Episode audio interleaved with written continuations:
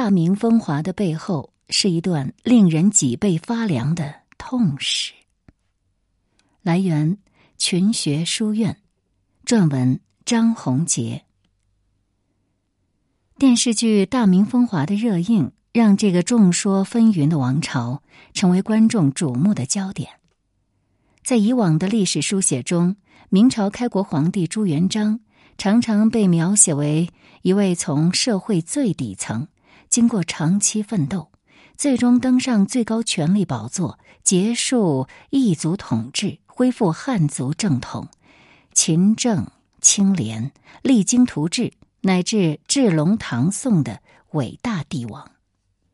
但是，在历史学者张宏杰看来，从世界史视角观察，朱元璋的统治使中国社会体制和政治文明。都出现了重大退化，导致中国从明代开始与世界文明主流反向行进，永远失去了在人类文明中的领先地位。在最新著作《倒退的帝国：朱元璋的成与败》当中，张宏杰揭示了一个令人扼腕的事实：唐宋以生机勃勃的外向型的竞争社会呈现于世界。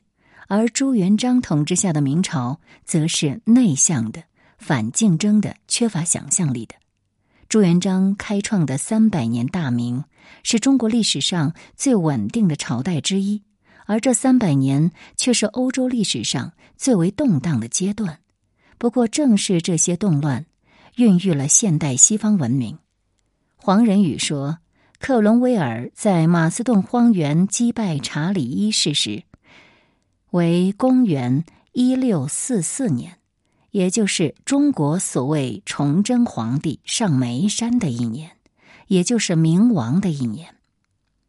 那么，大明近三百年，正是中国大幅度后退、西方大踏步前进、双方擦肩而过的时代。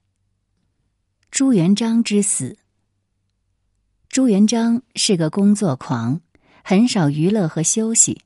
经过二十多年的减伐卓削、早会粉饰，大明天下这座大厦的外表，终于接近了朱元璋的蓝图：天下太平，四方安定，民生恢复，基业稳固。最主要的敌人蒙古已经被压制在了一隅，天下有实力挑战皇权的豪强士族已经被消灭。经济迅速恢复，社会日渐稳定，全国的人口为六千零五十四万，超过了原始所载元代最高的人口数字。全国的田赋收入仅米麦一项，就比元朝岁入增加了近两倍。这些统计数字的代价是，朱元璋那颗超级大脑常年的超负荷运转。不间断的紧张工作持续消耗着他的健康，而晚年两次亲人的去世又让朱元璋的精神遭遇重大打击。洪武十五年，五十一岁的马皇后病死，朱元璋十分悲痛。更大的打击是洪武二十五年朱标的去世，六十五岁的老皇帝如同天塌了一角，精神几近崩溃。十载，朱标去世后第三天，朱元璋御东角门，召廷臣谕之曰：“朕老矣，太子不幸，虽至于此，命也。”因之大哭不止。第二年，朱元璋大病一场，虽然从死亡线上被抢救回来了，却从此病缠在身，身体大不如前。洪武三十一年五月初八，七十一岁的朱元璋再度病倒。一生好强的他，开始还勉强撑着病体，日临朝绝世，不倦如平日，以为能够熬过去。他也不想百般的治疗，但是这个病情始终未见好转。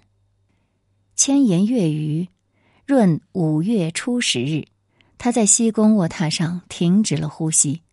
驾崩那天，他发布了早已准备好的遗诏。遗诏是这样的内容：朕受皇天之命，应大任于世，定祸乱而验兵，安生民于世也。仅抚育以应天命，今三十有一年，忧危积心，日勤不怠，专治有益于民。奈何起自寒微，无古人之博志，好善恶恶，不及多矣。今年七十有一，精力衰微，朝夕危惧，虑恐不终。今得万物自然之理，其悉哀念之有。皇太孙允文，人民孝友，天下归心，宜登大位，以勤民政。中外文武臣僚同心辅佐，以服无民。葬祭之仪，亦如汉文物义，布告天下，使之正义。孝陵山川，因其故无所改。朱元璋死后的第七天，皇太孙朱允文即位，葬朱元璋于孝陵，上谥号曰高皇帝，庙号太祖。永乐元年（一四零三年），明成祖朱棣又上谥号曰“圣神文武亲明启运俊德成功统天下大孝高皇帝”。嘉靖十七年（一五三八年），明世宗又改谥为“开天行道诏祭立即大圣至神人文义武俊德成功高皇帝”。临终之前，朱元璋发布了最后一道命令，则训诸妃，也就是命令妃嫔们为他殉葬，到地下去服侍他。这道命令复活了在中国已经消失了一千多年的人殉制。殉葬是先秦时代的野蛮风习，贵族们生前钟鸣鼎食，死后还要把生前喜欢的一切。包括美貌的侍女们都带到坟墓当中去继续享用。墨子说：“天子杀殉，重者数百，寡者数十；将军大夫杀殉，重者数十，寡者数人。与马女乐皆惧。”考古发掘战国以前的贵族大墓，常常可见累累殉人白骨。而随着人文精神的觉醒。从春秋晚期起，这种野蛮的做法就不断遭到人们的抨击。秦国起于西陲，在诸国中文化最为落后。公元前六二一年，秦穆公去世，殉葬者居然高达一百七十七人。秦人因此做了著名的《黄鸟诗》，表达了讽喻痛惜之意。而墨子就直接批判殉葬制。辍民之事，靡民之财。荀子则是更加激烈的批判道：“杀生而送死，谓之贼。”随着文明的演进，春秋之后，人们开始大规模制造泥塑木偶代替生人陪葬，人殉现象是越来越少。就连最野蛮的秦国，也在公元前三八四年正式下令废止人殉。两汉之后，中原王朝彻底废除了殉葬之制，而朱元璋他却使中国文化出现了返祖现象。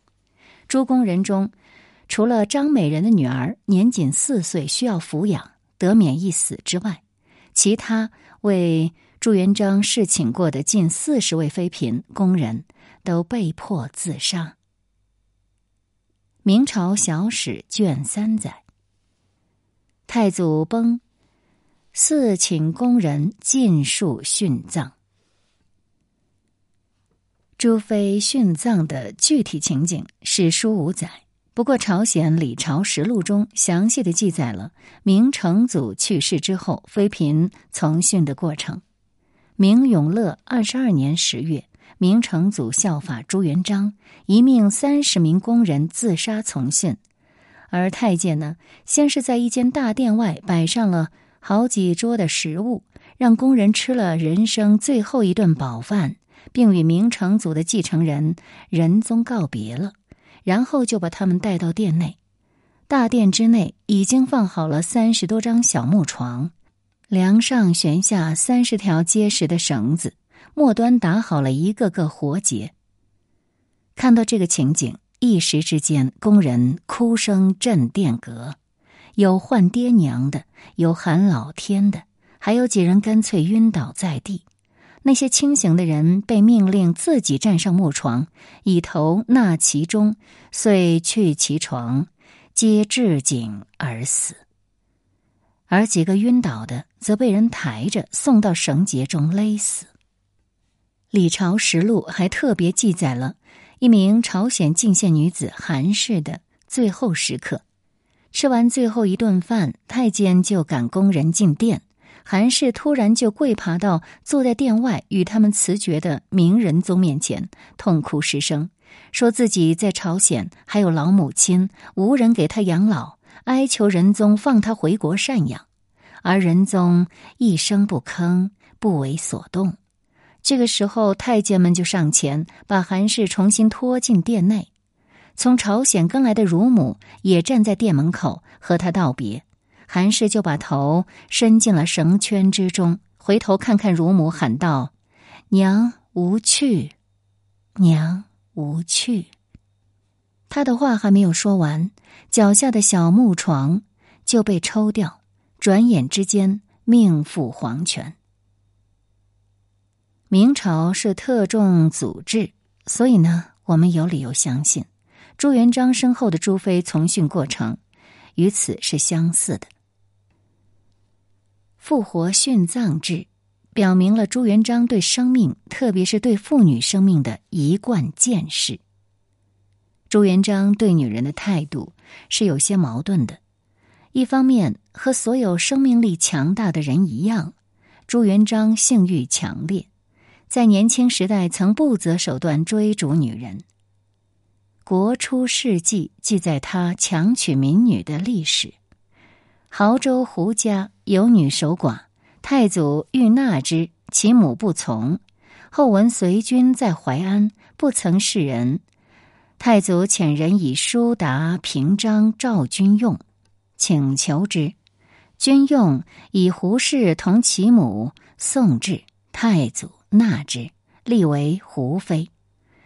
这个事情就是说，在老家的时候，朱元璋就看上了一个寡妇，想娶她，可是寡妇的母亲不同意。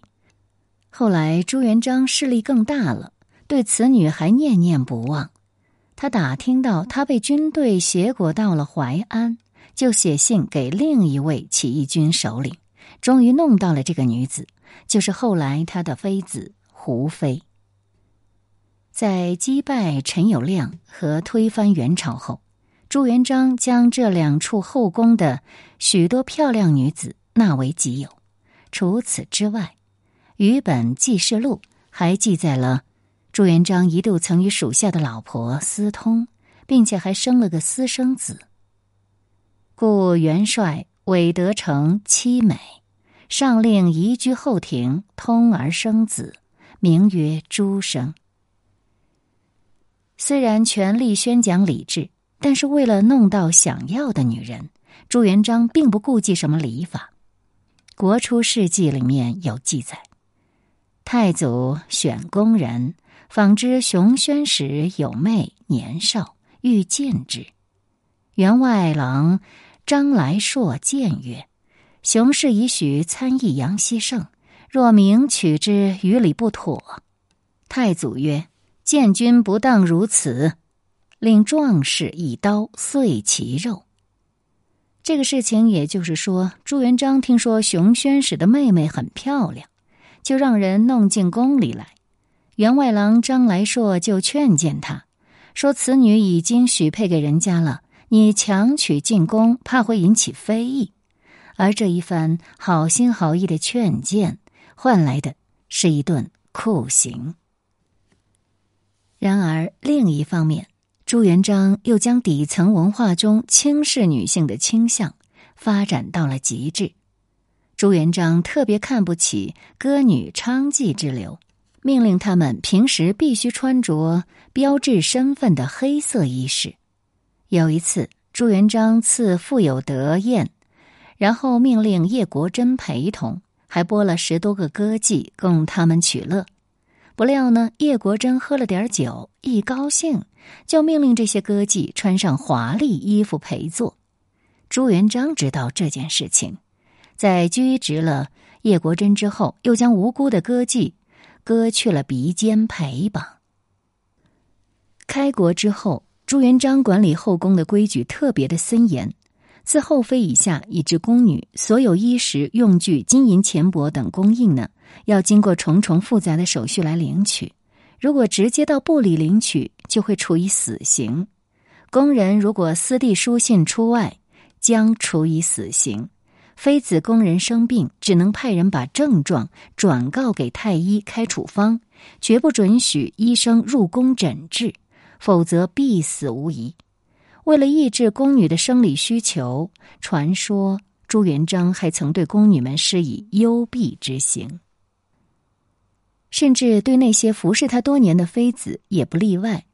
有一次，太监在御河当中发现了一个堕胎的婴儿，朱元璋怀疑这是楚王朱桢之母胡充妃所为，于是亲手持刀将胡充妃砍死，然后将尸体扔到荒郊野外。听任野狗啃食。楚王知道了之后，千里迢迢奔丧来到京师，到处寻找母亲的尸体都没找到，最后只好拿着母亲生前用过的一条链带回去了。还有一次，朱元璋因为一件小事大发雷霆，鲁王之母郭宁妃、唐王之母李贤妃和伊王之母葛丽妃三个人同时被杀死。朱元璋还不解气，命人将三具尸体混装在一个大筐里面，胡乱埋在太平门外。事情过后，他静下心来，就又有些后悔，命人把这几个妃子挖出来正式安葬。不料啊，天气炎热，挖出的三具尸体已经腐烂了，已经分不清楚谁是谁了，只好在尸坑上面堆了三个坟丘了事。如同使殉葬制度返祖一样，从世界史视角来观察，朱元璋的统治使中国社会体制和政治文明都出现了重大的退化，导致中国从明代开始与世界文明主流反向行进，也永远失去了在人类文明中的领先地位。十四世纪的明朝与欧洲相比，表面上要光明得多。十四世纪的欧洲是特别不幸的，黑死病扫荡了欧洲三分之一以上的人口，使北欧动荡不已的百年战争也开始于这个世纪，因此人们称这是欧洲的黑暗时代。而在中国，朱元璋却缔造了一个很长的和平时期，华昼重光，生产恢复，东方大地一片太平景象。然而，在一治一乱的表象下面，却涌动着两股方向相反的历史暗流。在欧洲大陆，从十四世纪起，漫长的死气沉沉的中世纪开始支离破碎。由于教皇和国王们忙于争权打仗，无暇管理地方事务，许多城市就从封建统治中脱离出来，获得独立。这些城市居民集资向国王们购买了自治权，可以组织自己的市政厅和法院，建立自己的法律。正如当时的一句俗话说的：“城市的空气能使人自由。”在城市里，人们不再向国王、贵族们卑躬屈膝，他们投身于商业和企业，用自己的双手和头脑为自己创造财富，用财富来建立自信。自治式的自由民从一开始就表现出自信和独立，这种自信和独立是欧亚大陆其他任何地区所没有的。而这些城市的本质就是一个大公司，所有的商业法律也就是民法，全部商业船只也就是海军。这些城市一出现就显示了强大的生命力。在明朝建立十二年之后的一三八零年，威尼斯打败热那亚。成为欧洲海上霸主。从此之后呢，资本主义因素在封建社会的缝隙当中，就像霉菌一样逐渐生长，很快就推垮了日趋腐烂的旧体制，使欧洲社会迸发出前所未有的能量。而在欧亚大陆的另一端，相反的事情正在发生着。朱元璋统治的原则就是全面的社会控制，把每个社会成员的一举一动都严格控制在政府权力之内，以杜绝任何不安定因素。朱元璋把全国变成了一个大村庄，取消了多元和层级发展的可能，由官僚包办一切事情。在他的统治下，大明社会就变成了一个大监狱，各级官吏都是狱卒，所有百姓都是囚犯。百姓稍有逾越欲归，则惩罚立刻劈头而来，充军斩首，乱棍打死。如果把蒙古族建立的元朝视作是中国历史发展的一个意外，那么明朝作为一个汉人政权，直接继承的是宋代。朱元璋自己也宣称，他的奋斗目标是“山河焉有中华地，日月重开大宋天”。然而，明朝和宋朝的基本走向却恰恰相反。宋朝是一个非常富于现代因素的朝代。大部分人认为，中国的极盛期出现在唐朝，而宋朝通常被认为是一个衰弱的朝代。然而，从经济角度来看，唐朝与宋朝根本不在一个数量级上。拿国家财政收入来比较。宋朝的国家财政收入是唐代最高额的三倍。更具说服力的是财政收入的构成。中国历史上绝大多数时期，农业税是国家收入的主体，而宋朝时，工商税占了财政收入的百分之七十，农业税只占百分之三十。这说明宋朝的财政收入不是靠加重对农民剥削，而是工商业繁荣、生产力提高的结果。孙隆基在《鸟瞰中国千年史》当中说，宋朝钢铁工业高度发达，大型企业通常会雇佣数百名全职的产业工人，而政府的两处军工厂聘用工人的人数多达八千人。华北的钢铁业以一零七八年一年为例，达年产一百二十五万吨的水平，而英国于一七八八年以及工业革命之时，才不过年产七万六千吨。宋朝采矿业发达，信州盐山的一个铜矿就有十余万矿工，煤已经成为首都的主要能源，汴都数百万户禁养石炭。无一家燃心者。除此之外，宋代矿业、造纸业、制瓷业、丝织、航海业高度发达。长江两岸货栈林立，广州、泉州和福州的商船远航阿拉伯、马来亚、新加坡和日本。作为经济发达的一个标志，宋朝铸造的铜钱超出唐朝时的十倍以上。宋神宗时年铸币量五百万贯，而唐朝极盛的玄宗朝年铸币不过三十二万贯。宋朝还发明了纸币，出现了银行和支票这类非常现代的金融工具。网络作者江 pub 在中国的大宋，世界的美国当中说。从某种意义上说，宋朝在世界上第一个采取了类似凯恩斯主义的宏观经济调控手段。王安石则是世界上第一个试图对全国经济进行宏观调控的经济专家。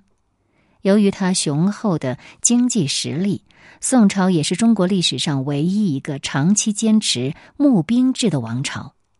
宋朝以巨大的财政收入供养着数量众多的军人。在很大程度上属于转移支付或者社会保障的性质，是政府在为国家由农业社会转向工商业社会付出代价。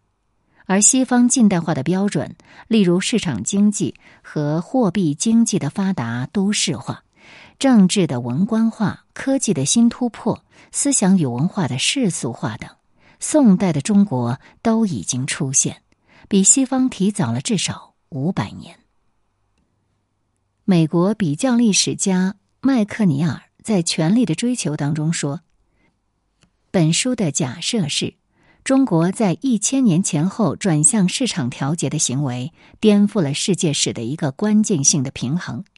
我相信中国的例子启动了人类的一个千年探索，却发现，在协调大规模行为这一点上，从价格和私人或小团体对私利的看法出发，会有些什么成果？而在现代化的经济和社会结构基础之上。宋代的人文精神也实现了突破。宋代是中国历史上少有的不杀大臣、与士大夫共天下的朝代。宋代的文学艺术作品里洋溢着前所未有的生活气息和个人尊严意识。然而，朱元璋创造的明朝，却在宋朝的坐标下实现了全面的大跃退。黄仁宇说。明朝之采取收敛及退却的态度者，也可以说是在王安石新法失败后的一种长期的反动。明代的经济发展远远不及宋代。宋真宗时代，国家财政收入为一亿六千万两白银，而据黄仁宇计算，明王朝在一五七零到一五八零年间，平均每年财政收入是三千零七十八万两。不过是宋朝的百分之十九，更主要的是，农业税占明朝政府总收入的百分之八十一，工商杂税只占总收入的百分之十二。这个数字告诉我们，相对宋代，明朝的经济结构是何等落后。宋代经济奇迹的出现，主要是因为商品经济的高度发达。而自从做了皇帝之后，朱元璋敏锐的意识到了商人财富的增长可能对政权带来的挑战，因此在他的统治之下，中国几千年来的义商传统进一步发扬光大。他经常这样说：“农桑为衣食之本。”在他看来，只有实实在在出产了粮食和棉花的活动才会是劳动。他说。上古时代，每个男人都耕地，每个女人都织布，所以水旱无虞，饥寒不至。自从人们学会了经商，学会了享受，农桑之业废。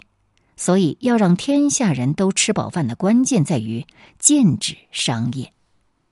他规定，商人外出经商必须要经官府严格审核，发给通行证。如果没有通行证，随便外出，随便什么人都可以把商人拿赴官府，治以游食之罪，重则杀头，轻则发配到边疆地区。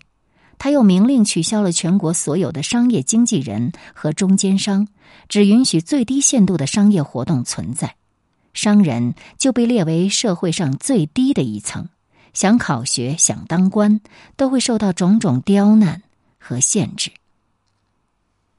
再说回宋代，宋代财政收入早就实现货币化，朱元璋呢却把税收制度倒退了几百年，恢复了低效率的实物征收制和劳役制。衙门内的传令、预丁都由各乡村轮派，即使文具、纸张，甚至桌椅板凳、公械之修理，也是同样零星杂碎的向村民争取。全国盖满了此来彼往、短线条的补给线。一个边防的兵镇可以接收一二十个县份的接济，一个县份也可以向一打以上的机构缴纳财物。万历二十年，北京的宛平县知县沈榜声称，他每年要向二十七个不同的机构交款，总数则不出白银二千两。用黄仁宇的话来说，洪五行财政的特点就是缺乏眼光、无想象力、一味节省，以农村内的经济为主，只注重原始式的生产，不顾投资为来日着想。这种维护落后的农业经济、不愿发展商业及金融的做法，正是中国在世界范围内由先进的汉唐演变为落后的明清的主要原因。